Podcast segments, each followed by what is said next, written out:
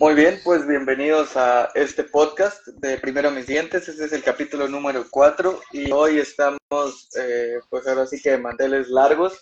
El día de hoy sacamos nuestro mejor traje porque tenemos un invitado de lujo.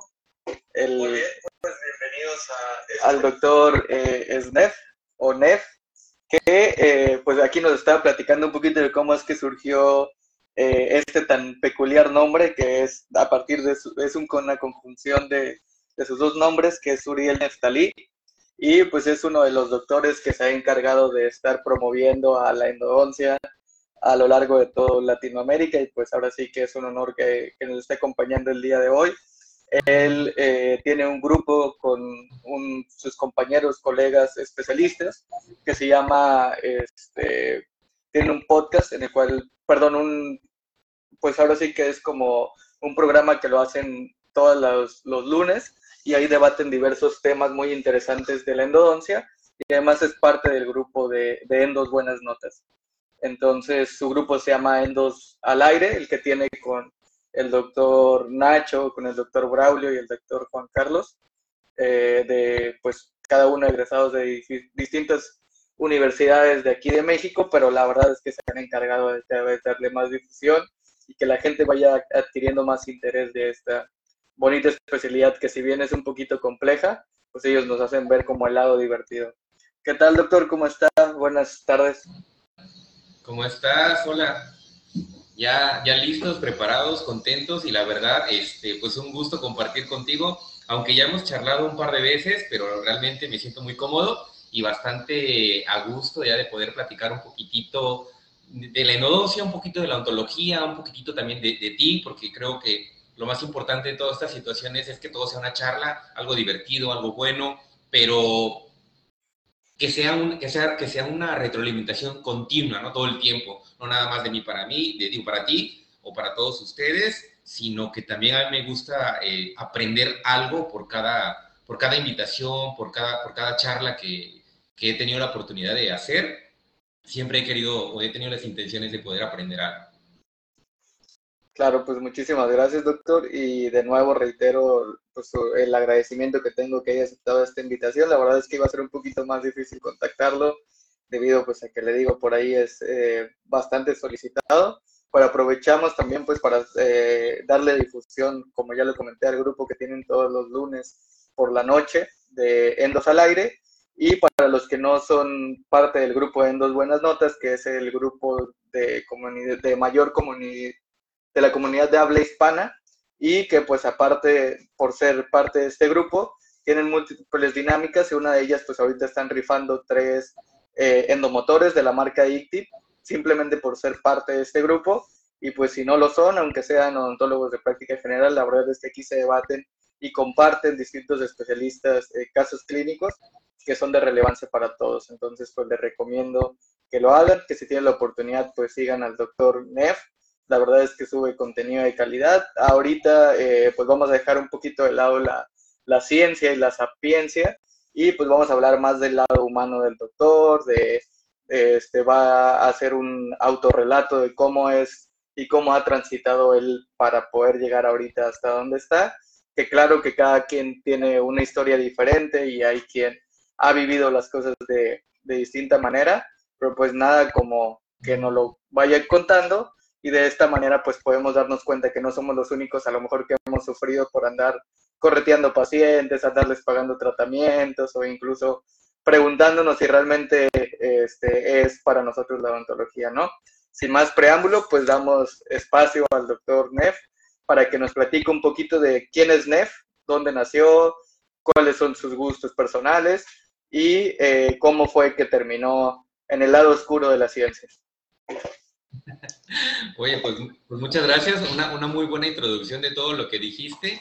Bueno, eh, mi nombre completo es eh, Suriel Neftalí Rodríguez Ortega. Eh, yo soy originario de la costa eh, en el sur de México, que es Pochutla, Oaxaca. Así que desde aquí estamos transmitiendo. Y bueno, fíjate que desde pequeño nunca me imaginé que yo fuera a ser dentista. Pero algo que sí te puedo contar es que la gran mayoría de mi familia eh, eh, está encargada del área de la salud. O sea, he tenido enfermeras. Ah, bueno, en sus años mi, mi, abuela fue partera. Entonces, de ahí toda casi mi familia, algunos hicieron médicos, hicieron enfermeros y muchos hicieron dentistas. Y tengo familia dentista. Pero nunca imaginé en aquel momento, y creo que nos pasa a todas las personas, es que nunca visualizamos realmente qué nos va a pasar en cinco años. O sea, hoy, por ejemplo, estamos tú y yo hablando y solamente creo que hace dos semanas ni siquiera sabíamos que íbamos a platicar de esta manera. Entonces, constantemente, siempre los tiempos son diferentes.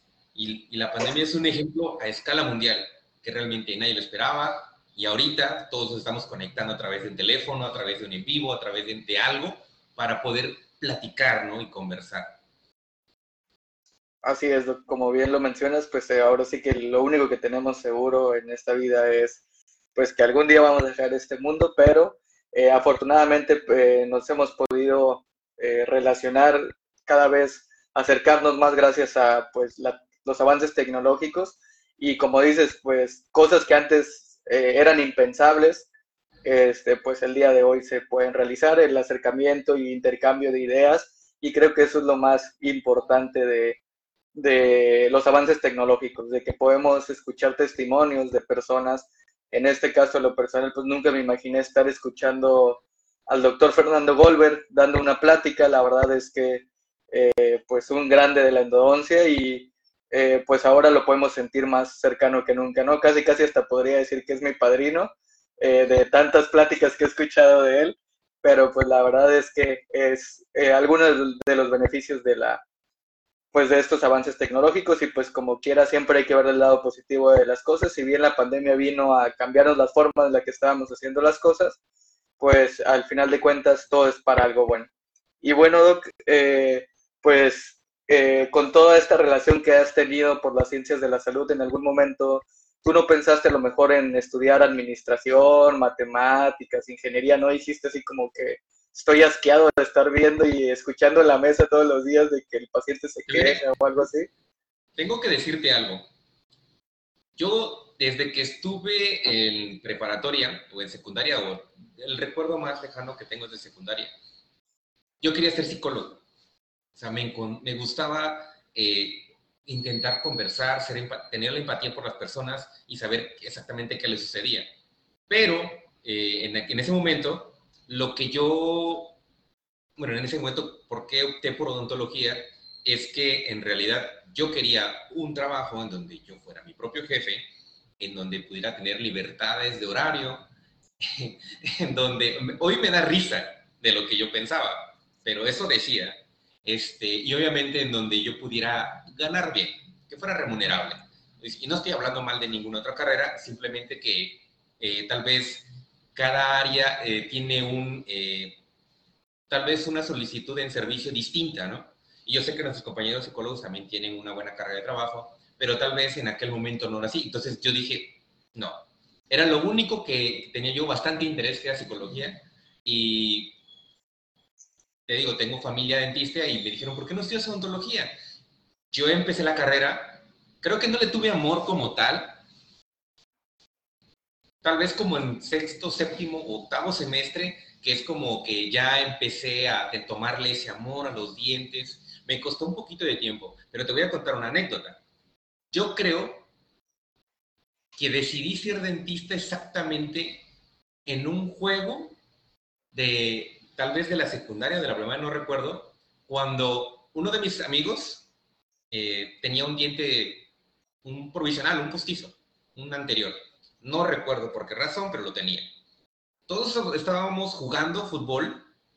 Él era, él era delantero y jugando, este, creo que él perdió sus dientes en el campo. ¿Sí? Y pues imagínate, se paró el partido y todos a buscar el diente de, de, mi amigo.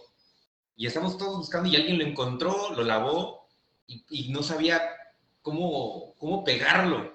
¿Sí? Porque le iba a regañar su mamá y le iba a pegar. Entonces, ahí se me ocurrió, oye, ¿por qué no mascas un chicle, pones el provisional y te lo pegas? Y eso hicimos. Yo creo que ahí, ahí me hice dentista.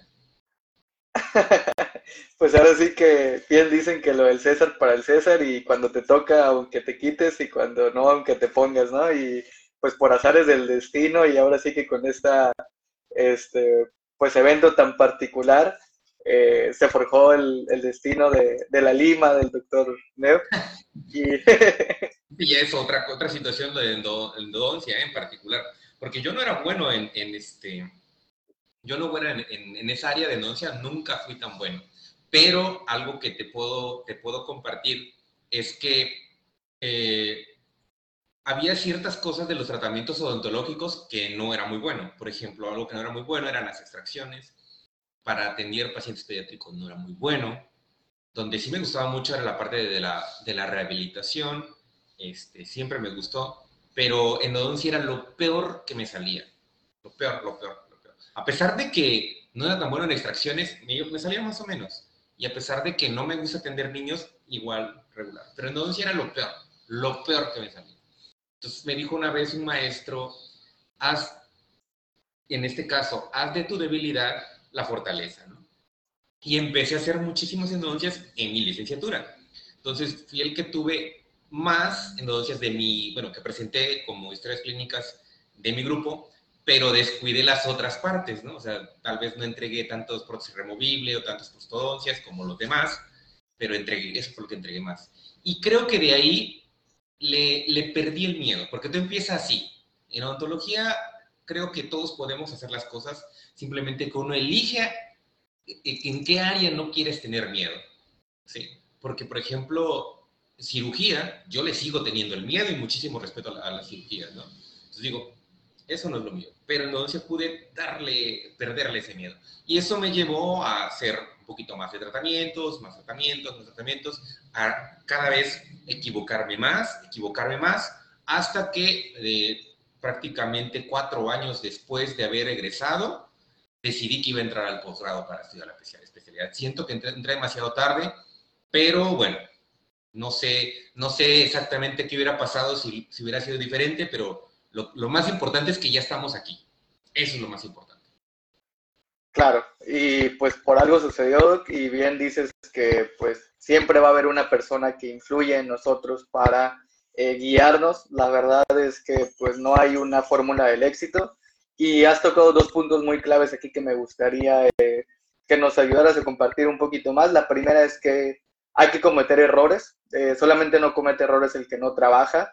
Y yo me acuerdo perfectamente cuando yo inicié la licenciatura que para nosotros, pues, la primera clínica que tuvimos fue operatoria dental y hacer una comunicación pulpar era lo peor que te podía pasar. Este, el ver ese característico rojo de la cámara pulpar era como ver a no sé, lo peor que te podían hacer. Y te salías, ahora sí que cuestionándote, este, pues hasta tu nombre, ¿no? Porque a final de cuentas, como quiera, no digo que, sean más fácil otras carreras ni nada, pero aquí lo que tú estás haciendo repercute directamente en la vida de otra persona. Y pues en ese momento eh, empiezas a ver mil, mil posibles escenarios en, en, tu cabeza, pero como dices, o sea, de qué manera eh, o ¿cómo le hiciste tú para, eh, si en determinado momento, número uno, si alguna vez te llegaste a preguntar si odontología era lo tuyo, eh, debido a algún fracaso grande que tuvieras, no sé, que comunicaras, perforaras, o incluso que no te saliera un provisional. Yo en lo personal te platico, en la clase de anatomía dental había una doctora muy buena para modelar en cera, en cubitos de cera, y con una este, espátula Fanstock nos hacía que hiciéramos desgastes y modeláramos pues dientes anteriores y posteriores. Yo te lo juro que no tenía nada de habilidad artística. Y yo lo personal, todo lo que es prótesis lo aborrezco porque no, no se me da ese lado artístico de la odontología. O sea, a, a mí hacer, ponerme a hacer cúspides y detallar los surcos centrales no se me da. Y hasta me acuerdo que mis compañeros me hacían burlas porque me decían que parecían chetos de esos de los naranjas, torciditos así de que... Entonces, pues ahí fue mi primer como gran fracaso porque pues odontología es una carrera que requiere habilidades no solamente este pues de retención y de comprensión, sino también habilidades pues ahora sí que mecánicas, ¿no? O sea, de, habilidades manuales. Y ahí fue cuando yo dije, ¿y si me salgo? O sea, todavía estoy a tiempo, estoy en primero o segundo semestre. No sé si a ti te pasó algo similar. Sí, de hecho, Ah, fíjate qué, curioso. Como te dije hace rato, las cosas siempre van cambiando. Y he cambiado mucho mi forma de pensar. En su momento, a mí me dijeron esto, haz las cosas perfectas. Eso es lo mejor que debes de hacer, todo perfecto. Y todavía lo sigo pensando, pero ah, también está la parte en donde comete errores. Haz todo por, porque en este momento todo te salga mal. Así que ahorita he cambiado la forma en la que yo veo las cosas y es que creo que cada, en cada momento de tu vida tienes una etapa en donde vas a tener que cometer errores. Pero aquí la clave para mí es la siguiente. Y siempre he dicho, tienes solamente una oportunidad para sentirte mal, porque al otro día es la vuelta al libro. Ya, se cerró ese capítulo y es algo, una nueva oportunidad para poder comenzar. Pero si te vas a equivocar, equivócate rápido. ¿sí? Recupérate e inicia de nuevo. Porque realmente quien hace la diferencia en estas cosas es el que tiene la capacidad de sobreponerse a sus problemas. Entonces, ¿le vas a equivocar? ¿Te vas a equivocar? Por supuesto. ¿Vas a tener errores? Por supuesto. ¿Existe la perfección? No. Pero cuando yo decía, cuando en algún momento mi maestro me dijo eso, haz todo perfecto, él se refería a que siempre va a haber un grado de imperfección o un grado de error en cada cosa que hagas. Entonces, si tú haces algo perfecto y si te sale mal, te va a salir bien. Si haces algo bien, pero te sale mal, te va a salir más o menos. Si, te, si haces algo más o menos y te sale mal, va a salir peor. Entonces, es ahí en donde, de acuerdo a tu experiencia, tu habilidad y tus conocimientos, vas a hacer la diferencia porque tu trabajo realmente proyecte lo que tú quieres. Ahora, no tienes la experiencia, créala. Ok, no tienes la habilidad, créala. No tienes el conocimiento, busca el conocimiento. Porque realmente, y eso sí está mal, es decir, voy a hacer las cosas, pero no tengo nada de las tres. No, realmente no, no creo que, no creo que vaya por ahí. sino, sino que es realmente muchísimas cosas. Sí tienes que equivocarte, pero debes, debes de planear. ¿sí? Si hoy me propusiera aprender a cocinar, tal vez nadie va a querer comer mi sopa. Nadie. Pero en un año no sabemos. Sin embargo, si yo me pongo una meta de decir, bueno, voy a aprender a cocinar y voy a eh, preparar una sopa distinta eh, todos los días, probablemente no tarde un año, tarde menos. Por lo tanto, cada quien elige cuánto va a tardar esa curva de aprendizaje. Eso es lo que hace la diferencia. Por eso te decía, si te vas a equivocar, equivócate, equivócate rápido. Eso es para mí la clave. Claro, claro. Y sí, bien dices, eh, pues lo importante es el, yo creo que en esta carrera se premia a la persona que tiene una gran capacidad de resiliencia y además unas ganas de aprender, porque no sé si te ha pasado escuchar a colegas, tú que tienes pues algunos añitos más que yo, nada más uno o dos eh, de experiencia, el, decir, el, yo hago las cosas así porque me lo enseñaron y así me dijeron y no, no, yo no pienso cambiar si ya me está funcionando, pero pues lamentablemente en esta carrera no es válido, o, o sea, todos los días eh, hay una constante evolución en los materiales e incluso en las técnicas y lo que antes pensábamos que estaba bien el día de hoy ya no. Y creo que no te puedes quedar con el, eh, pues con la mente cerrada de decir eh, yo no voy a, a, cambiar y no es por ti, sino por el bienestar de los pacientes. Al final de cuentas, si solamente te afectara a ti, yo creo que como seres humanos tenemos que empezar a pensar un poquito diferente en cuestión de lo que yo haga directa o indirectamente va a afectar a los demás y pues de nuevo podemos ejemplificar la, la pandemia. Claro, adelante, adelante. Mira, fíjate que estoy leyendo aquí unos comentarios de las personas y eso es lo que más me agrada, que también escuchar lo que las personas opinan. Y aquí hay una, eh, bueno, una, una, amiga conocida de redes este, que pone algo bastante interesante. A mí también me enseñaron la perfección y sigo esa línea. Yo digo, no digo que esté mal eh, con lo que yo dije hace rato, pero creo que como, como, como hice la introducción, constantemente todo va cambiando. Yo estoy seguro que en su momento, cuando nos los dijeron, para ese, esa etapa esas circunstancias estaba bien.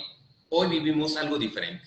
Por lo tanto, creo yo que el proceso de aprendizaje, el proceso de entendimiento, ahora es distinto. Fíjate que es distinto. Algo que he aprendido, por ejemplo, y te lo comparto ahorita. Cuando yo tenía 10, 15 años, tal vez no sabía que iba a ser dentista, pero ¿qué crees? Yo ya sabía qué carro iba a querer, ya sabía dónde iba a vivir, ya sabía cuántos hijos iba a tener. Todos tenemos una experiencia, tal vez en sueños o algo que te hayan vendido de tus padres, lo que sea, en el lugar en donde vives. Todos. Hoy ya no es así. Las metas, inclusive de aquí a cinco años, ya son distintas. Es más, yo hasta me, me pongo a cuestionar qué va a pasar en cinco años, qué estaré haciendo. Porque realmente hoy sabemos que las metas van a ser, tienen que ser cortas de aquí al año que viene, no de aquí a 10 años. Hoy inclusive me pongo a cuestionar si voy a estar hasta ese tiempo, ¿verdad? Entonces las metas van cambiando, entonces por lo tanto nuestra manera de ver las cosas, tanto como el aprendizaje, como el poder proyectarlo, tiene que ser distinto. Ahorita se está conectando un, amigo mío que es el doctor Braulio García, que la verdad yo le he aprendido muchísimo, muchísimo en esta... Eh, pues en este tiempo de virtualidad y trato también de la misma manera poder devolverle algo y algo que, que, bueno, que creo que me ha contagiado mucho es su vitalidad, su energía, querer hacer muchas cosas y lo que me sorprende es que lo logra. Y siempre he dicho, ¿cómo puede hacer las cosas? Y si él puede, yo también puedo, porque resulta que todos, todos tenemos 24 horas. A ver, Jesús, ¿tu día cuántos, cuántos, cuántas horas tiene? 24. Y si preguntamos ahorita a todas las personas que están conectadas, ¿cuántos, ¿cuántas horas tiene su día? 24. Nadie tiene más horas en su día, nadie tiene más manos, nadie tiene clones.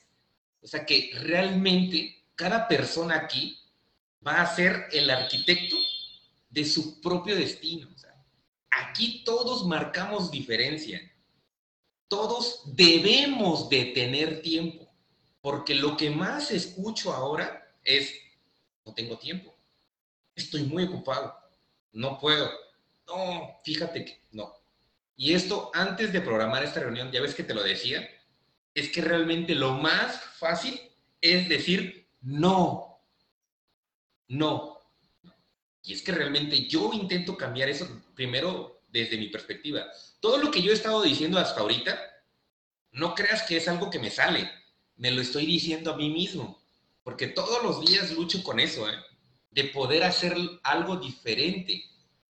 De hacer, de decir, bueno, ok, tengo que salir de, mi, de esa zona de confort, tengo que hacerlo.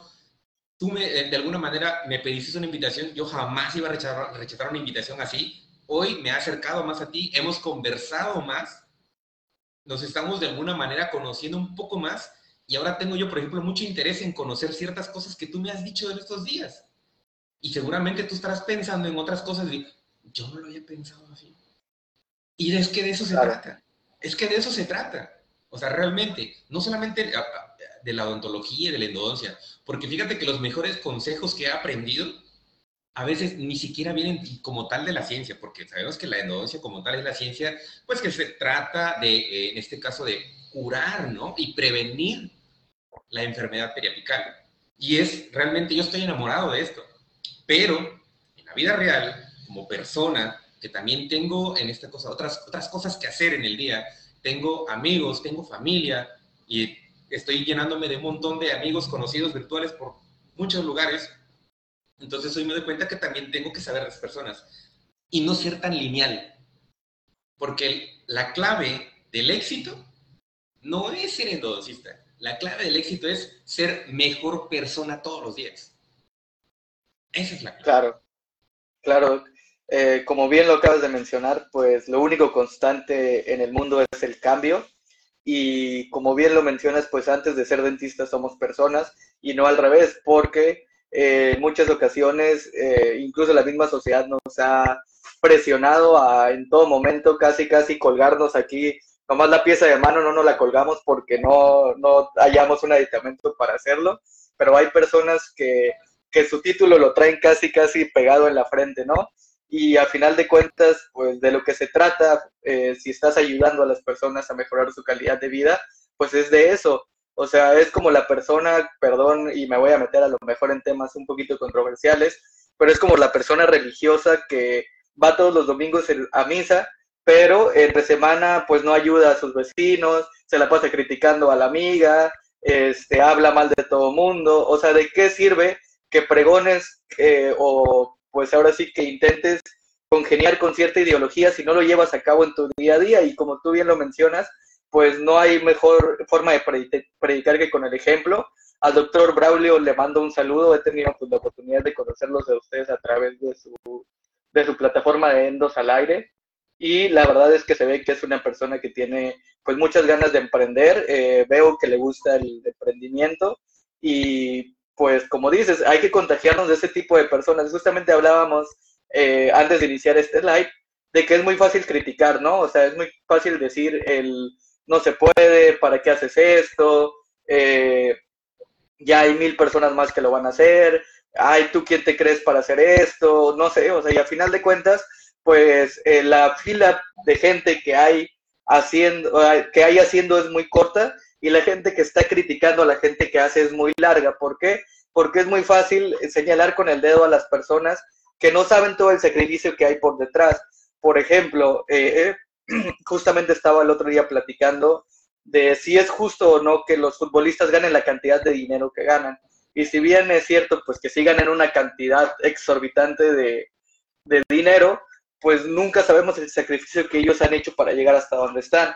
Y como tú dices, pues ellos no son extraterrestres, ¿no? O sea, no tienen una pierna de más, no tienen eh, 200, 300 huesos, o sea, tienen al igual que nosotros 206, 207 huesos. Y pues nosotros también pudiéramos estar ahí si nos lo proponemos. La diferencia es, eh, pues que ellos se prepararon y estuvieron trabajando día y noche, como tú dices, las 24 horas para estar ahí y a lo mejor ellos no cuentan, o lo que muchas veces no vemos es que ellos se perdieron de fiestas familiares, de eventos importantes, a lo mejor no tuvieron tiempo para convivir con, con la novia, con la esposa, y pues sí, claro, o sea, es fácil hablar al momento en el que ves a la persona que está en, en la cima, pero no ves todo el recorrido que ellos hicieron. No sé qué opinas tú, tú al respecto. Ya, ya comencé diciendo una parte, y es una que es realmente vencer el miedo a hacer las cosas, porque eso es algo prácticamente que creo que es lo que más limita a las personas, el miedo. Esa es la primera parte. La otra parte lo complementa lo que tú haces, que lo que era lo que te decía, era el conocimiento, la habilidad y la experiencia. Y ya por último, lo que realmente complementa y, y da el, cierra este círculo es la disciplina. O sea, lo que tú puedes hacer por disciplinarte, ¿no? Y, y solamente hablando en, el, en, este ámbito, ¿no? Porque, híjole, esto realmente es tan grande hablar de todo esto que creo que no, no podríamos eh, terminar de decirlo en, en, una sola charla, pero, o sea, porque no estamos controlando la parte de familia, la parte espiritual, la parte de alguna manera hasta religiosa, si quieres, este, también tiene algo que ver porque fíjate que en, en la red hubo una persona una, una, doctora que está, este, es de México y me hizo una pregunta bastante interesante, no de endodoncia como tal, ¿eh? ella me dijo, ¿cómo le hace para reponerse al fracaso? Una pregunta interesante. Y, y, la verdad me dio muchísima curiosidad y le digo, ¿me puedes explicar un poco más a qué te refieres? Sí. Es que, ¿cómo le haces para que si un tratamiento te sale mal, puedas reponerte a eso. Que tiene que ver que si alguien tiene errores, yo hoy me sigo equivocando. Si hoy hago cinco endodoncias, por lo menos tres, no quedo conforme. Sí, eso es, algo que es una realidad. No quedo conforme o inclusive ni siquiera se ven bien. Eh, Braulio tiene una frase que dice, es que no son del libro realmente muy pocas son de libro. O sea, si ustedes van a mi perfil, tal vez yo tengo el 80%, todas son bonitas, pero también está la parte que no lo es. Entonces, hay que empezar a, a, ser lo más maduro posible, siempre, este, y explicar a las personas que lo que está publicado realmente es algo muy bonito, está editado, este, están en un marco, están con flechas, están con un esquema, tienen una cita bibliográfica, que trato de, de adecuar para que tal vez se vea un poco mejor, pero realmente es la misma endodoncia que están haciendo todos allá afuera, es la misma. O sea, yo tengo las mismas cualidades que ustedes, o sea, es la misma, realmente no hay diferencia. Yo también me equivoco como la persona que me, que me dijo, entonces, ¿cómo te repones el fracaso? Y aquí viene algo bastante interesante, que de hecho planeo poder platicar un poquitito más con esta persona, y es que son cosas distintas. A, lo mejor desde ahí es donde nosotros nos empezamos a autosabotear. El decir, es que no es lo mismo un fallo que el fracaso. No es lo mismo. ¿Sí? Para mí el fallo es que falló mi procedimiento, ¿no? O sea, fallé en mi técnica. Este, falló, no sé, falló la selección mexicana. Pero no es un fracaso. ¿Sí? Porque aquí nadie, no, nadie es un fracasado quiero pensar que las personas con las que yo platico, o sea, y te cuento a ti, ¿eh? Hacemos algo porque este día sea diferente y porque este día sume algo más a alguien. Sí, yo no le voy a dar el mensaje a mil personas y decir, les voy a cambiar la vida y les voy a decir todos los secretos de la negocio, eso no es cierto. O sea, yo no hago eso. Y, y si alguien que lo estés está esperando que yo se lo diga, no, en ese momento que le dé un follow, porque no va a pasar eso. ¿Sí? O sea, yo no hago esas cosas. Lo que yo sí puedo hacer es intentar darle mi opinión, mis errores, las cosas que me salen a mí, para que su experiencia clínica sea diferente de lo que ya hacen. ¿Sí? Eso es lo único. Y si está en mí hacerlo, perfecto. Y también algo, un concepto que yo he aprendido es que el conocimiento no es de nadie, eso lo han dicho muchísimas personas, pero algo extra que le escuché a alguien es el, eh, perdón, que el conocimiento no es de los que tienen dinero. El dinero es para quien lo quiere. Así es las cosas. Quien le interesa va a estar quien no le interesa, no va a estar.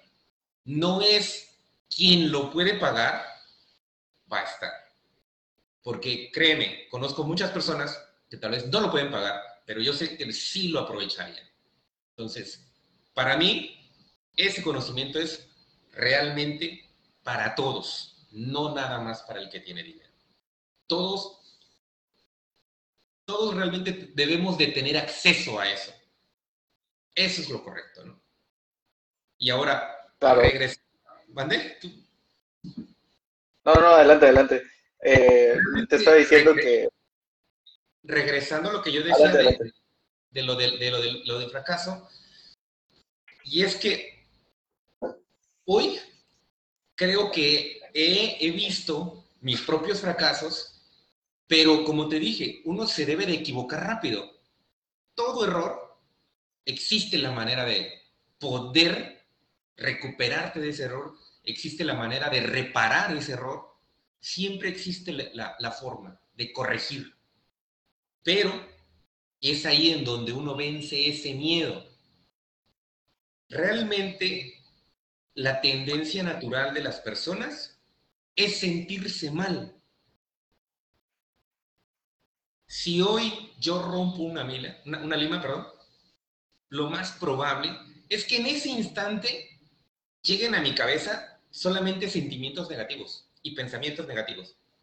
El de, no te diste cuenta, eres su... Y siempre la cagas, siempre haces esto, mira la vez pasada.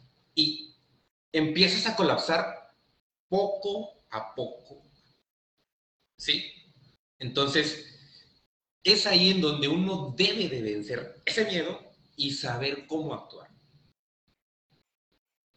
Claro, eh, acabas de tocar, pues ahora sí con una infinidad de puntos que no sé ni por dónde comenzar, pero me gustaría, pues primero que nada, aclarando eh, haciendo un breve espacio comercial, por ahí me dicen que si estoy ingiriendo bebidas alcohólicas, no, no estoy ingiriendo bebidas alcohólicas, es una, una bebida energética, este, pues ahora sí que el posgrado me trae, tú sabes que es eh, la vida de estudiante y pues eh, por ahí hay que vivir a base de café, bebidas energéticas y... y falló pues, porque sí que, estoy... puse mi cervecita en mi termo y así nadie se da cuenta. ya sé, muy bien. Y pues ahora sí que, regresando a lo que decías, justamente es eso. Eh, lamentablemente la sociedad hoy en día y pues las redes sociales nos han mostrado, querido mostrar un, un mundo en el cual todo es color de rosa y todo es perfección y todo el mundo es feliz en, en las fotografías, en los videos que vemos.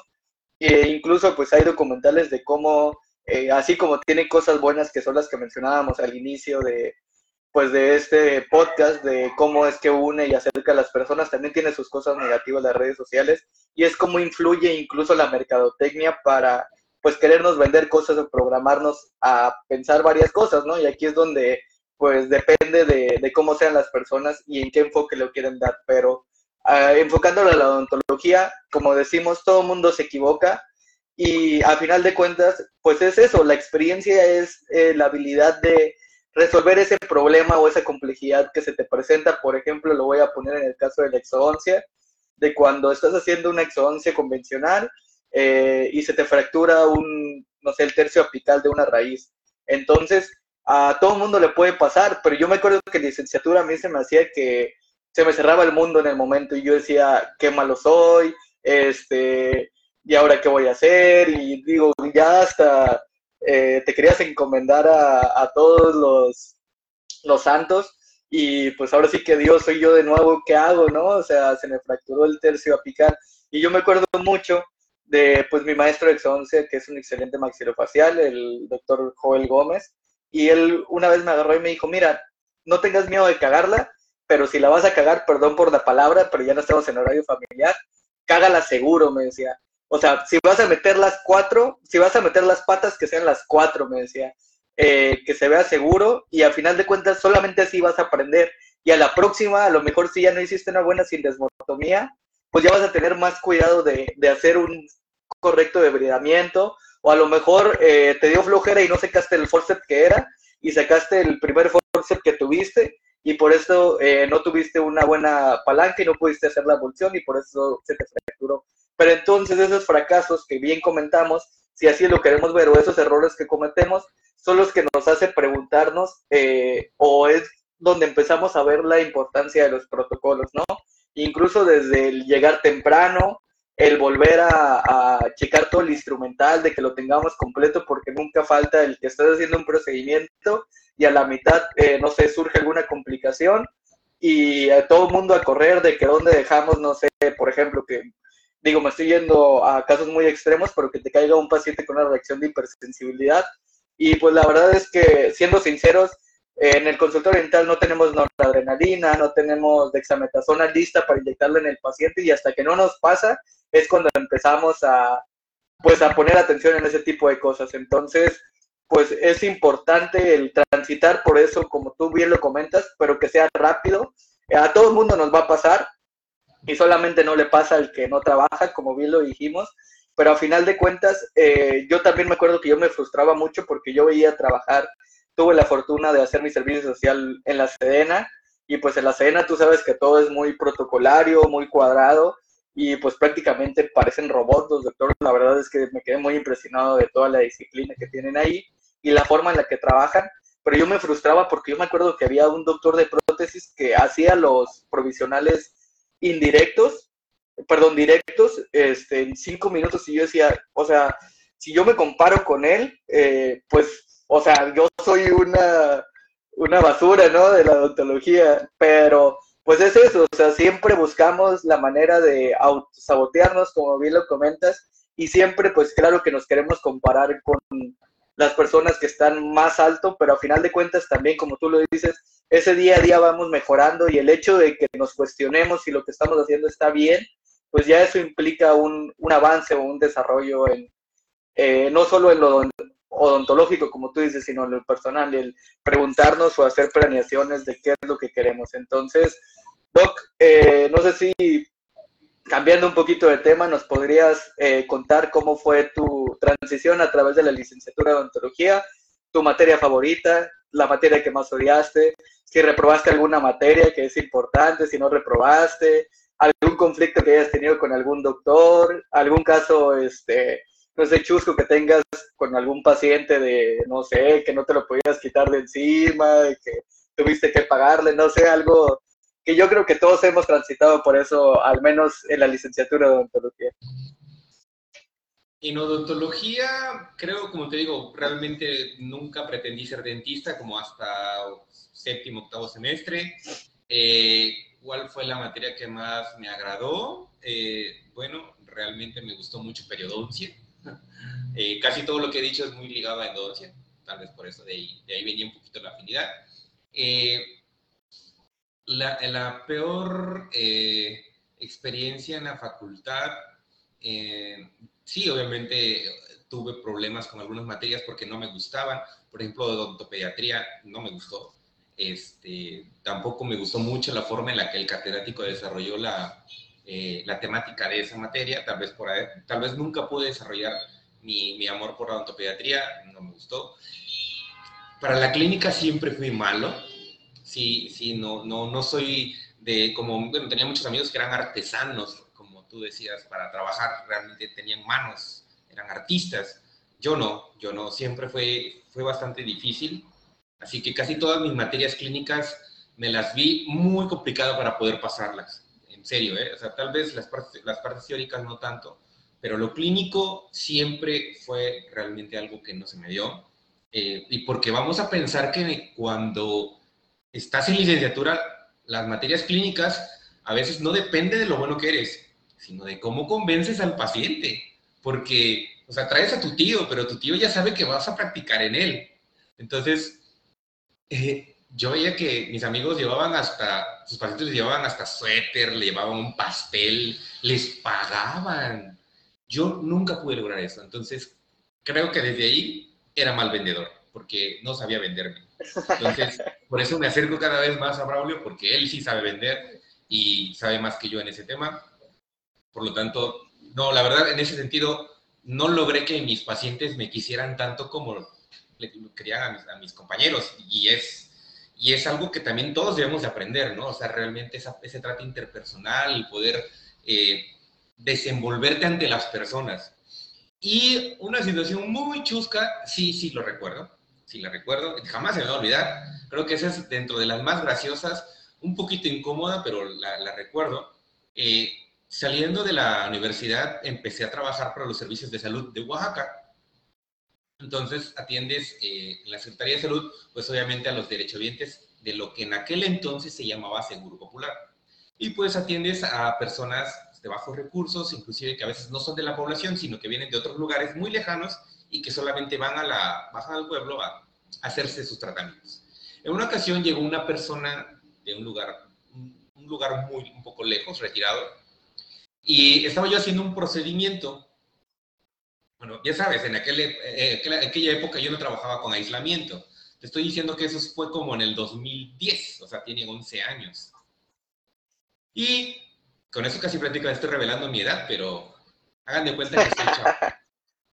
Entonces, e, en, esa época trabajaba yo sin aislamiento, estaba con el eyector con una mano y con la pieza de alta con la otra, ¿no? Pero llegó un momento pues, que, que se llenó de, de, de, saliva y de agua, entonces agarré y le, retiro la pieza de alta y le retiro el eyector y le digo al paciente, escupa. Entonces el paciente se me quedó viendo y le digo, escupa. Y que me escupe. Me escupió toda la cara. Y digo, ah, y la verdad no me enojé, pero dije... La culpa la tengo yo, que se me quite. Por... Sí, ponte más listo, dije. Sí, porque la culpa no la tenía el paciente, yo di mal las instrucciones. Entonces... Claro, claro, él hizo lo que usted le, le pidió. Sí, exactamente. afortunadamente en esa temporada aún no, no se conocía con brevedad el, el COVID, ¿no? Porque si no, el susto que... Y aparte son personas que era la primera vez que accedían a, a, consulta con un dentista, o sea, jamás, jamás habían ido con un dentista, pues, pues tampoco, puedes, tampoco te puedes enojar y regañarlos, ¿verdad? Pero sí, ahí, ahí como que empecé a darme cuenta que era muy importante los conceptos. Así que realmente cuando uno platica y dice las cosas, es bastante difícil la comunicación y que la otra persona se lleve el mensaje que tú quieres dar, porque a veces, créeme, pareciera algo sencillo, realmente nada fuera de lo común, pero lo que más, bueno, en este caso, lo que todo podría pensar que el sentido común es lo menos común. Claro, no, hay ocasiones que de repente los pacientes nos meten unos sustos que, ay, Dios mío, o sea, uno eh, pues les da indicaciones, no sé, tómese, por ejemplo, a mí me pasó en periodoncia, muchas veces el doctor titular de la clínica nos sugería que les indicáramos en caso de gingivitis, eh, pues ahora sí que antisépticos basados con gluconato de clorexidina, ¿no? Y pues sabemos que tiene que tener eh, restricciones en cuanto a su empleo porque pues tiene ciertos efectos secundarios. Entonces, a mí me pasó que en una ocasión, pues por andar corriendo las clínicas y pues al menos en mi licenciatura era de que nos tocaba clase de prótesis a tal hora, teníamos, terminábamos la hora y teníamos que ir corriendo a la otra clínica, a la clase de periodoncia y pues la verdad es que no había unidades para todos. en mi universidad éramos grupos muy numerosos y nos tocaba trabajar eh, a la mitad del grupo y a la otra mitad les tocaba asistir. Entonces, si ganabas unidad, pues te tocaba trabajar, ¿no? Y eh, pues le indiqué el, antiséptico, en este caso el enjuague colutorio al paciente, y de repente este, me envía una foto el paciente que doctor, este, ya compré el enjuague que me dijo, todo bien, y de repente este, cuando lo vuelvo a ver, pues eh, llega con quemaduras este, leves a, a, la clínica y me dice, doc, este, ¿qué me pasó? Y me, que me va diciendo, no, es que ya se lo recomendé a toda la familia, incluso a mi hija de cuatro años, y yo, no, o sea, yo dije, no, yo voy a ser el causante de que se vayan a intoxicar por, digo, ahorita lo contamos como algo, pues, chusco, pero al final de cuentas en el momento sí te preocupas y pues sí puedes llegar a ponerse en riesgo este, por la vida de los pacientes, ¿no? Pero sí de, pues, hay que aclarar siempre todo de, incluso la posología de cómo es que se deben de tomar eh, los medicamentos, porque Ay, mamacita, de repente sí te meten algunos sustos. Sí, es muy normal, ¿no? Es que, híjole, te digo, como decíamos hace rato, realmente la comunicación entre personas a veces es bastante complicado y, y con algunos colegas siempre les digo, mire, cuando le explicamos al paciente hay que decirle cosas muy sencillas, no darle el discurso enorme de que, mire, que los tejidos periapicales, el paciente te va a mover la cabeza. Ahora sí que es como, como, como cuando te están regañando. ¿Entendiste? Pero realmente no entiende. Sí, porque nosotros no estamos familiarizados con los conceptos, sabes qué es conducto, sabes qué es culpa, sabes qué... Pero las personas a veces no, no o sea, te entienden y en, en otra cita ya no. Ni siquiera pueden pronunciar, les digo, endodoncia. Dicen otra cosa. Dicen endodoncia, ¿no? O sea, confunden la, la las palabras, entonces es, normal, ¿no? Es normal. Por eso tampoco hay que dar por hecho que te están dando, te están entendiendo. Claro, Doc, y ahorita que mencionas eso de que eh, hay veces que vienen este, pues los pacientes, no sé, eh, al final de cuentas, pues todas las especialidades de la odontología eh, terminan en doncia, que significa diente, proviene del latín, y en una ocasión, pues ahí mismo a donde estaba realizando el servicio social, llegó una persona diciendo que iba a endodoncia y realmente iba a ortodoncia. Entonces, pues ya este, lo pasamos y todo, este, pues el paciente dijo, vengo a que me realicen una consulta porque nunca he ido al dentista.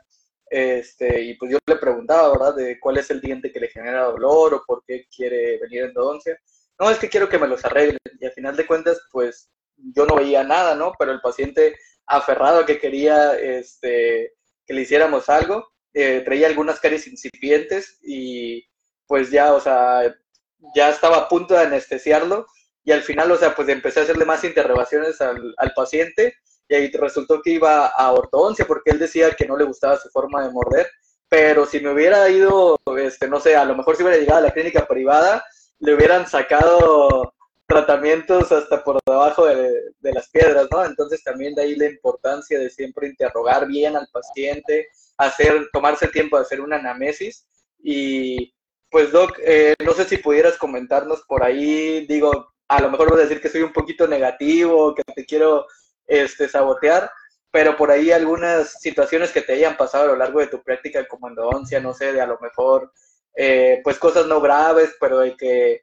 eh, cosas que empezaste a marcar los dientes porque eh, aislaste el diente que no era, este, colocaste anestesia en el cuadrante contrario, no sé, algo por ahí que, que hiciera que pusieras más tus sentidos en, en pues el campo operatorio que a veces eh, pues estamos como en automático, no sé, nos desvelamos y pues estamos haciendo las cosas de una manera. A mí en lo personal, eh, tengo que aceptarlo, eh, una, en una ocasión ya iba a mitad de acceso y que me pongo a, a, analizar la radiografía y digo, híjole, diente no, o sea, no veo una radiografía que tenga alguna lesión ni nada y pues ya no hallaba ni, ni, qué decir, ¿no? Al final de cuentas, pues sí le expliqué al paciente que, que fue un error de parte mía, le, pues obviamente le regalé la restauración con resina, pero pues a partir de ahí te lo juro que ya empecé a incluso casi casi ponerle una flecha de que este diente es el que tienes que hacer porque era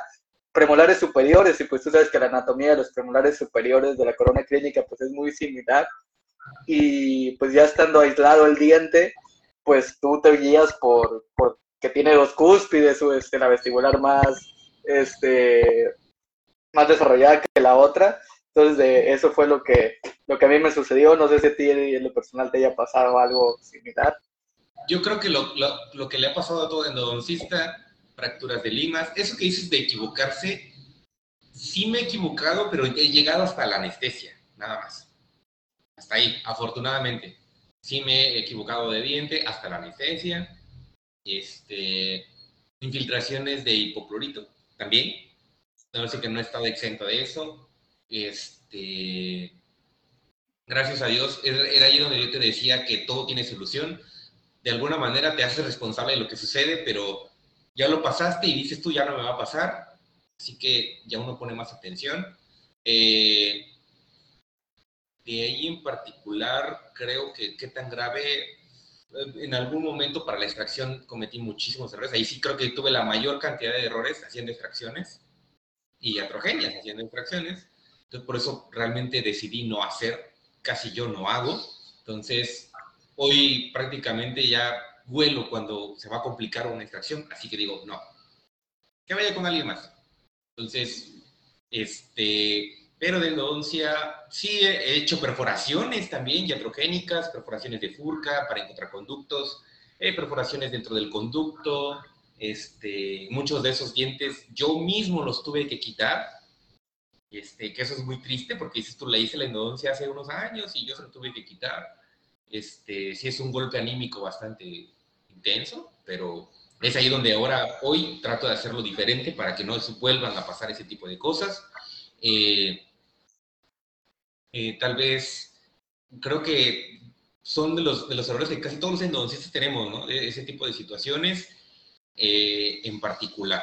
Ya creo que hoy me sigo equivocando, o sea, todavía el día de hoy te puedo decir que me equivoco, solamente que ya es menos, ya es menos la frecuencia, ya no es en las mismas cosas, ya son en otras cosas que tal vez son detalles que cada vez poco a poco intento eh, cambiarlo y es que realmente errores de precisión, errores de procedimiento, siempre los hay.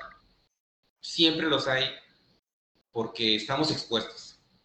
Sin embargo, en las, veces que yo he tenido la oportunidad de, de enseñar, siempre les digo esto. Sí es importante estar concentrado en el tratamiento, pero es sumamente importante que tus manos tengan una memoria muscular que cuando lleves el instrumento, o sea, no, no estás viendo, muchas veces no lo estás viendo, pero que sepa, que esté entrenado, ni mucha presión, que se deslice dentro del conducto y que no presione para trabajar. Las limas manuales, la irrigación. Te digo, así yo esté trabajando y me desconcentro, se me olvidó pagar el gas o sea, que, que no se exceda mi mano en ese instante, ¿no? Por eso se trabaja tanto esa parte de memoria muscular que ya está entrenada, más prácticamente la concentración que tienes en el, procedimiento. es una forma de reducir este, los errores y que me ha podido ayudar para poder sobrellevar esto. Claro, eh, sí, ahora sí que en endodoncia, como bien lo mencionas, Doc, pues como refieren distintos autores, pues la endodoncia es la ciencia de ver a través de, de la mano y es de suma importancia agarrar esa sensibilidad y de aquí pues la importancia de hacer algunas endodoncias manuales para saber hasta dónde, eh, esa sensación de vacío cuando caes a la cámara pulpar. Este, y pues sí, es algo complejo, yo creo que frustrante. Eh, lamentablemente los endodoncistas eh, de estadísticas de Estados Unidos, al igual que los arquitectos, pues son los que presentan una mayor tasa de suicidios. No se sabe con exactitud a qué se debe, pero pues podría ser a que pues eh, nos enfrascamos muchas veces en ver todo de una manera como en visión de túnel, le llaman, nos, nos enfrascamos mucho en una cosa y pues estamos programados para hacerlo de esta manera, ¿no? Entonces, eh, pues sí es importante el aprender a, como tú dices... Decir algo al respecto. Somos así, ¿sabes por qué? No, la verdad hasta el momento me lo sigo. Mira, no. te pones a pensar, ¿qué significa punto 5 para el endodoncista? ¿Cuánto significa? Hombre, es un mundo, es un mundo, la verdad. Es la diferencia entre nosotros y los demás. ¿Sí? Y mi maestro de posgrado me decía, bueno, cuando llegaba a clases, siempre nos decía, ¿qué onda chavos? ¿Cómo están? ¿A punto 5 o a 0, 0? Entonces, eh, ahí, te, vas, te vas dando cuenta, sí, yo soy endodoncista. O sea, sí, sí, sí soy, sí soy realmente. Porque los que hacen esto lo van a entender. El que no es endodoncista no lo va a entender. Pero sí, sí, estoy a 0.5. No, hoy estoy a 0.0. Entonces, es, es, es, es, que es mucho, para muchos tal vez realmente no es nada. O sea, si te pones a pensar, y no es por hablar mal de nadie, pero, por ejemplo, hablemos de ortodoncia, este, yo sé que seguramente a nuestros compañeros otra vez les falla un punto 5 o 1, ¿no? También a nosotros, pero dicen, aquí está, tal vez en el trabajo de estética decir, es que me falló un poco el color, me falló un poquitito, este, hubiera cambiado mis, mis, este, mis colores, a lo mejor para mi resina para cementar rascarillas, no lo sé. Me fallé punto cinco, un milímetro. O sea, pero realmente nosotros punto cinco, a veces este punto cinco no nos deja dormir. Dices tú, no, hombre, si, hubiera bajado un poquito más, o si me pasé, ah, me pasé punto cinco más. Y yo les decía a los que han sido mis alumnos, es que punto 5 es un pestañeo. Mientras estás instrumentando, es un pestañeo. Entonces. Claro. No, e incluso sigue siendo, pues, ahora sí que eh, encontrar como una aguja en un pajar y yo creo que hasta incluso nos podríamos pasar todo un, un capítulo del podcast hablando de la importancia de obturar al 00 o al 05 porque hay diversos autores que todavía siguen con esa, este, pues con ese contraste, ¿no? Hay quien sugiere que al 00, que, que es lo mejor, y hay quien sugiere que no hay que violar el espacio este, del ligamento periodontal, entonces incluso yo ahorita lo estoy viviendo en diferencias de criterios que es muy importante el tener varios puntos de vista eh, de distintos clínicos en el posgrado hay doctores con los cuales en su clínica se trabaja al 00 y hay doctores con los cuales trabajamos al 05 y la verdad es que sí te das eh, cuenta de la importancia de la diferencia de conceptos, incluso pues el medicamento intraconducto es otro gran controversia que tenemos y pues como dices, bien nos enfrascamos en cosas que a lo mejor podrían parecer mínimas, pero que tienen un trasfondo muy grande y que yo creo que como la verdad nunca me había puesto a pensarlo, pero sí hacemos un debate de cosas eh, pues que podrían ser hasta ciertos puntos eh, pues significativas, incluso pues hablando con compañeros de, clínica, yo me acuerdo que nos echaban carrilla los endodoncistas porque decían, pues al final de cuentas, o sea, decían, hablan ustedes mucho de diagnóstico y que la guía de diagnóstico de la Asociación Americana de Endodoncia del 2009 y que diferencia entre poquitis reversible y irreversible, pero siempre van a hacer lo mismo, me decían, o sea, ¿de qué, o sea, qué diferencia hay en que llegue un, un diente necrótico y un diente este, vital? Y decía, no, es que eso es lo que aparenta, o sea, a final de cuentas va a ser un tratamiento de conductos, pero va a cambiar la forma en la que vas a instrumentar, va a cambiar la forma o el tiempo en el que lo vas a obturar, va a cambiar el tipo de tu protocolo de irrigación, entonces sí es importante, ¿no? Pero son cosas que solamente nosotros comprendemos la importancia de eso,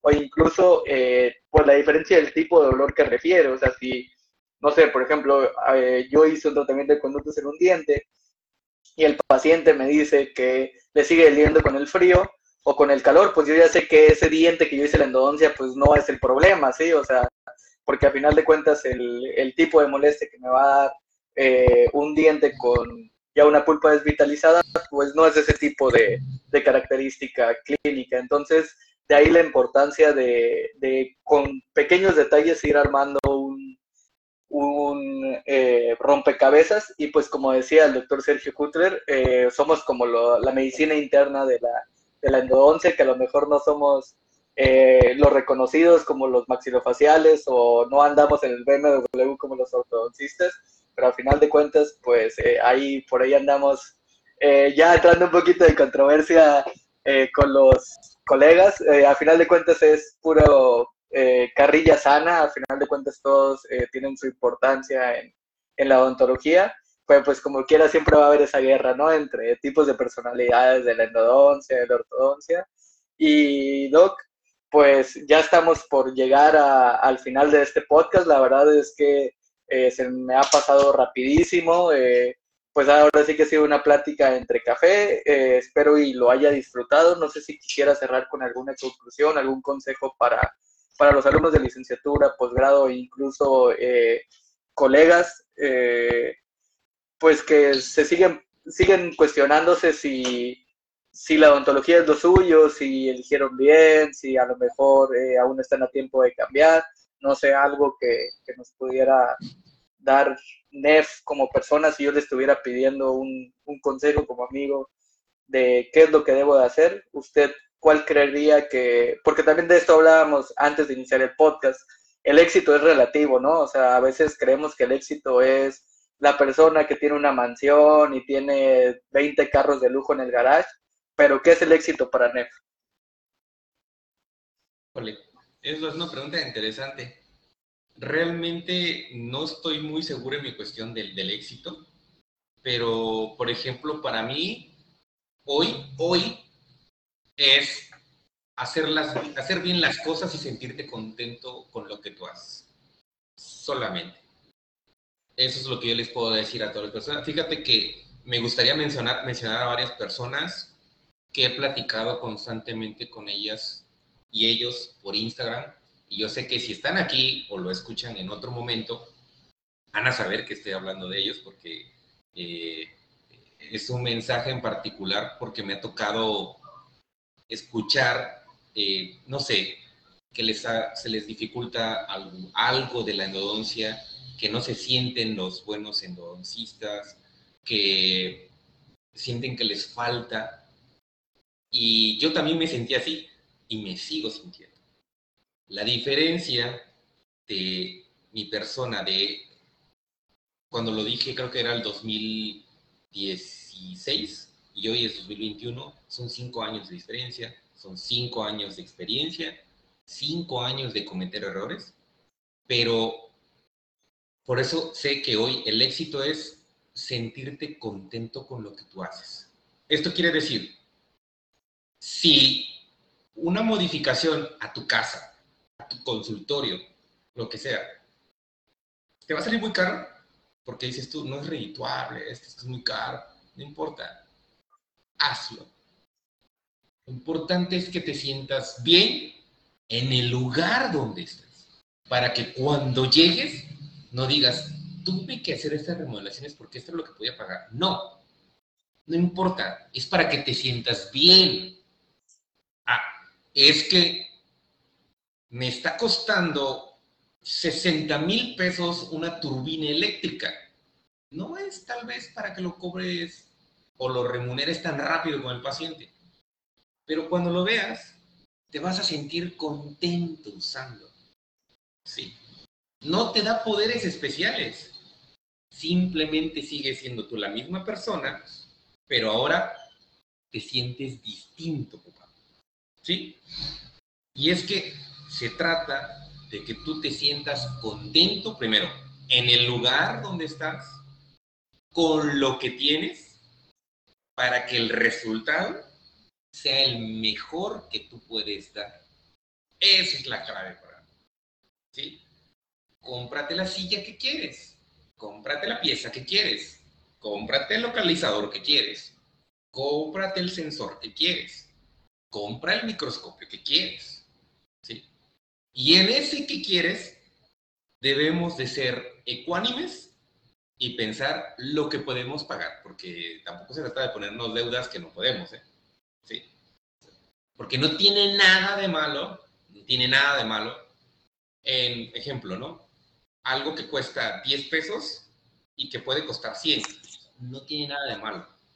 Yo hoy ya no, yo ya no me voy, yo ya no me guío por una marca, yo ya no voy por, eh, por lo, lo, que dicen ciertas personas de esto. realmente es, me gustó, lo probé, está bien, con eso. Porque te digo, está en mí. Es lo que yo quiero para mí. Nada más. Sin poses, eh, sin nada, sin, sin sesgos, o sea, sin nada, sin ningún tipo de influencia de ningún tipo. Lo hago porque me, me gusta, porque siento que está bien, me agradó y porque me siento contento. Así que eso debe ser suficiente para que sea totalmente una influencia directa en el éxito de mi tratamiento o en lo bien que hago el procedimiento. Así que eso es lo que le puedo decir lo mismo a los estudiantes de pregrado. Es que yo todavía no, no, este, no, no me salen tan bien. O tal vez no tengo mi primer localizador. No te preocupes. O sea, vas a tener un primer localizador y vas a tener un segundo. Y si te gusta tanto, vas a tener un tercero. No, es que yo quiero un motor, pero quiero el mejor motor. Si no lo tienes hoy, tranquilízate. Viene el 2022 y probablemente puedas tener un mejor motor. ¿Sí? No debes de dar por hecho que algo que, a lo mejor en ese momento puedas acceder sea malo. O sea, realmente creo yo, sin temor a equivocarme y, con tal de no meterme en conflictos de intereses, lo único que sí es realmente, o productos malos, siempre es lo más barato. O sea, quiere decir que si estás eligiendo localizadores, vas a encontrar desde un peso, dos pesos, tres pesos, cuatro pesos, cinco pesos, seis pesos, siete pesos, ocho pesos, nueve pesos, diez pesos. Puedes comprar los nueve últimos, menos el de un peso. O sea, de todo ese margen, nada más el peor, ese es el único. Que no. De ahí en fuera compra el que tú puedes. O sea, no pasa nada. Y es que yo sí voy en contra de algo. De que lo que tú tienes, o sea, eso quiere decir, incluye tu consultorio, tus marcas, tu ropa, tu casa, defina quién eres. Para mí, no, debemos ni tanto de categorizar a las personas, ni de etiquetarlos, ni de decir, es que dime qué tipo de, de consultorio tienes, de esa manera te voy a hablar, ¿no? No, para mí no y todos estamos en la misma línea, todos deberíamos de hablar por igual, todos seguimos siendo las mismas personas, tal vez viviendo vidas distintas, pero somos iguales, con mismos problemas, con los mismos miedos, porque todos ellos también tienen miedos, con las mismas imperfecciones y saben qué, con los mismos sueños, porque lo complicado, lo complicado, a veces no es la odontología. La odontología y la endodoncia no es complicada. Lo complicado es entender a las personas o saber por qué hacen lo que hacen. Eso es lo complicado. Sí, eso es lo difícil. O sea, ¿por qué eh, tal doctor dice estas cosas de este tipo? No, eso sí es complicado. No tengo idea por qué lo dijo.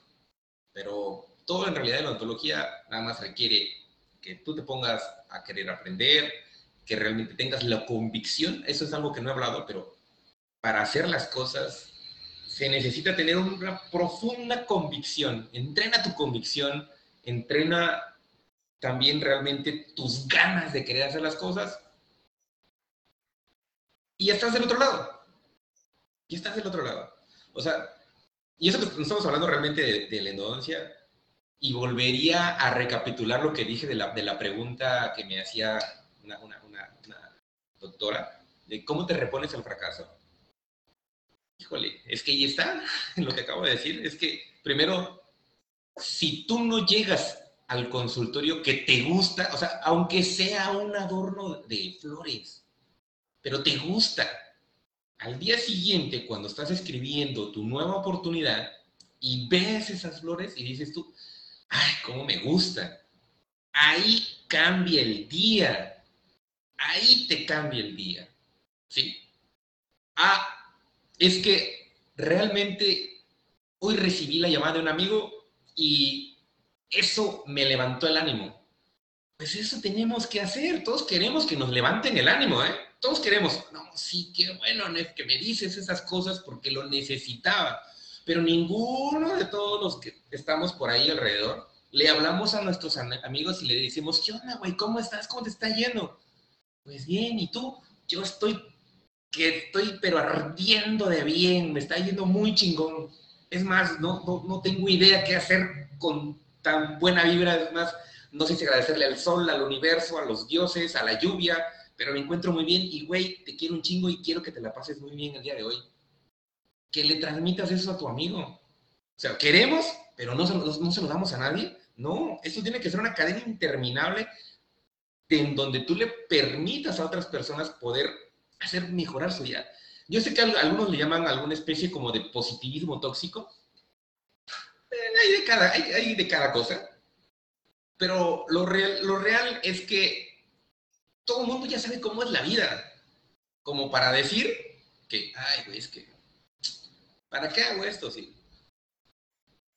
El punto es aquí aprender a sobrellevar lo que, ya, lo que ya somos, lo que ya tenemos, hasta dónde vamos a llegar y ser felices con eso. ¿Sí? O sea, es eso. Eso hace mejor tu odontología. Eso. Eso lo hace mejor. ¿Sí? Yo te te lo juro yo soy la persona más penosa, más miedosa, y a pesar de eso, hago todo lo que hago. No estoy en una ciudad, no estoy en capital, no tengo tal vez dinero, no tengo una familia de renombre en, la ciudad donde estoy, o sea que no tengo, eh, no sé, Betancourt y no sé, no tengo esos apellidos. Eh, y si tú me ves, me veo como todos mis, mis, mis compadres paisanos de Oaxaca, totalmente Y siempre he dicho, yo soy feo y eso es lo que hay, pero me ha costado algo de tiempo empezar a poder decir todas esas cosas. Hoy me da risa, antes no. Y así estamos todos diarios en ese proceso de decir, tengo que ver las cosas como están y lo que sigue. Y tener el trabajo, porque esa es tu chamba, de ayudarle a otro compadre. ¿Sí? Entonces, yo no le llamo positivismo tóxico. Voy a decir un chiste medio fuerte porque. adelante, leí, adelante. Leí en un meme, y ya sabes que los memes es lo de hoy, ¿eh? Decía el meme que, que en esta vida nadie muere virgen, porque primero se los coge la vida. Así es, así es, doctor. Completamente coincido, coincido con eso. Este, todos los días yo creo que nos hace el amor la vida, ¿no? O sea, todo el día, todos los días, este, nos está por ahí, este, compartiendo una noche de pasión y coincido totalmente con lo que acabas de decir, Doc. La verdad es que eh, mm, dicen que el peor enemigo de, de, un dentista es otro dentista y justamente creo que no, no, no nos hemos dado cuenta que pues siempre escupimos para arriba y nadie estamos exentos de cometer errores.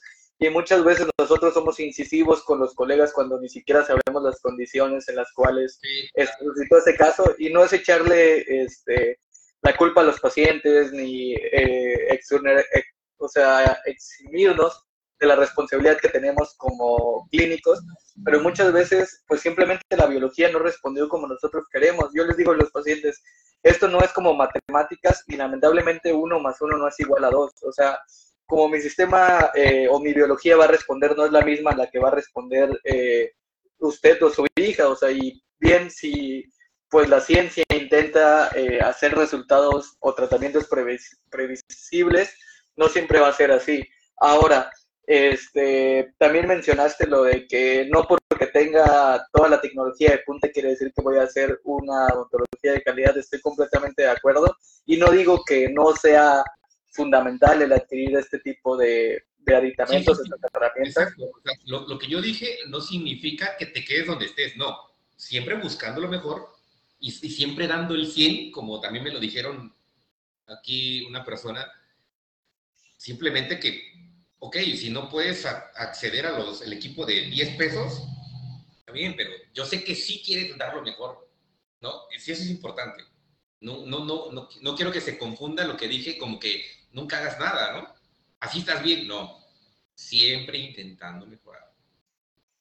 Claro, y pues todo esto son herramientas que a lo mejor nos van a ayudar o facilitar el trabajo, pero a final de cuentas eh, podemos ser unos excelentes endodoncistas sin la necesidad de rotatorio, sin microscopio, sin tomografía, que son herramientas indispensables o muy buenas, no puedo decir que indispensables porque sí podemos, eh, eh, pues ahora sí que prescindir de ellas, pero nos van a ayudar a tener un mejor diagnóstico.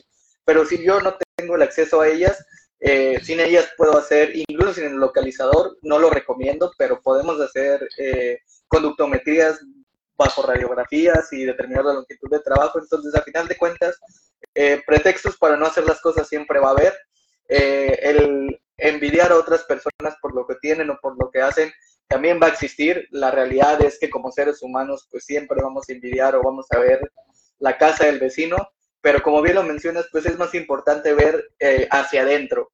Eh, si bien, eh, pues como tú lo dices, todo el mundo sabemos cómo es la vida y tiene altibajos y pues lamentablemente hay muchas cosas negativas en, en la vida, pero bien, como dicen, creo que los buenos somos más, solo que el bien no, no hace tanto eco como a lo mejor las malas acciones. Y al final de cuentas, pues de eso se trata, de algún día lo único que tenemos seguro, porque si es la biología, es que algún día vamos a partir de este mundo, pero decían que eh, eh, yo sigo mucho a una persona que tiene un podcast que se llama Roberto Martínez y él cita varias eh, literaturas y en una dice que pues parte de lo que el individuo busca a través de la de la religión o incluso del arte, pues es plasmarse para siempre y así es. Yo creo que lo único que se va a quedar en este mundo son todas las acciones que hagamos por los demás y lo que aportemos por este mundo. Entonces yo creo que si bien hay muchas cosas negativas y hay cosas eh, que deberían de cambiar, pues no hay nada, como dicen, nosotros empezar a sembrar nuestra propia semillita y de esta manera pues hacer algo por, por ese cambio, ¿no? Y si a lo mejor estoy viendo que el, el vecino está haciendo algo mal, eh, pues yo decírselo, pero no a manera de que, oye, estás mal y, y empezarlo a atacar, sino buscar la manera de decirle, oye, mira, explicarle por qué eh, está haciendo las cosas mal o por qué yo creo que debería hacerlo sin esa presunción de que, oye, yo todo lo hago bien, pero mira, o sea, esta es la manera o el camino. Y yo creo que también mm, algo de lo que influyó mucho en mí es que, pues como en todo hay maestros buenos y maestros malos, ¿no? Pero yo me acuerdo que muchos eh, les decían a mis compañeros, incluso a mí, que la odontología es una carrera para personas que tienen dinero. Y si bien esto, pues es una carrera no muy barata, pero siempre va a haber formas de, de salir adelante si es realmente lo que queremos. E incluso hay personas, eh, pues no sé, hay personas que trabajan en consultores dentales como asistentes mientras estudian y hay doctores que, que, les pagan la carrera si ven que realmente tienen pasión por esto, ¿no? Y al final de cuentas no lo estoy diciendo como que ya estoy comprometiendo a los doctores que tienen asistentes a que les van a pagar, pero a lo que voy es que eh, si realmente eh, queremos algo, tenemos que perseguir ese sueño y yo en lo personal eh, estoy en contra de la meritocracia porque el échale ganas no es suficiente para resolver pues grandes problemas pero a final de cuentas tampoco nada ganamos con, ser totalmente negativos y como dices, pues decir, no, es que yo para qué lo hago si está muy difícil o ya lo intentó X persona y no funcionó. O sea, no hay nada como hay ciertos, no sé, instrumentos, ciertos materiales que en mis manos no funcionan, pero a lo mejor en las manos de la persona de enfrente que tiene más habilidades, que a lo mejor tiene un protocolo diferente, pues iba a funcionar, ¿no? Y no cerrarnos a ese no, ese no rotundo, como bien lo, lo mencionaste. Entonces, pues con esto damos eh, por concluido la plática del día de hoy. Le agradezco enormemente al doctor Neff pues, que se haya tomado este tiempo. Le quitamos su, su tarde-noche de viernes, que ya estaba programado para irse por ahí de parranda con, con sus amigos, pero pues ni modo, le tocó trabajar. no, se Doc, pues muchísimas gracias. De nuevo, eh, le reitero, acá tiene su casa, espero algún día coincidir y al igual que todos los que están viendo este podcast tienen su casa en Hermosillo, Sonora, acá cuando quieran venir para una carnita asada, hacemos una macro carnita asada. Listo. Muchísimas gracias a ti por la invitación y pues también por la buena charla. Que esté muy bien, Doc. Cuídense mucho.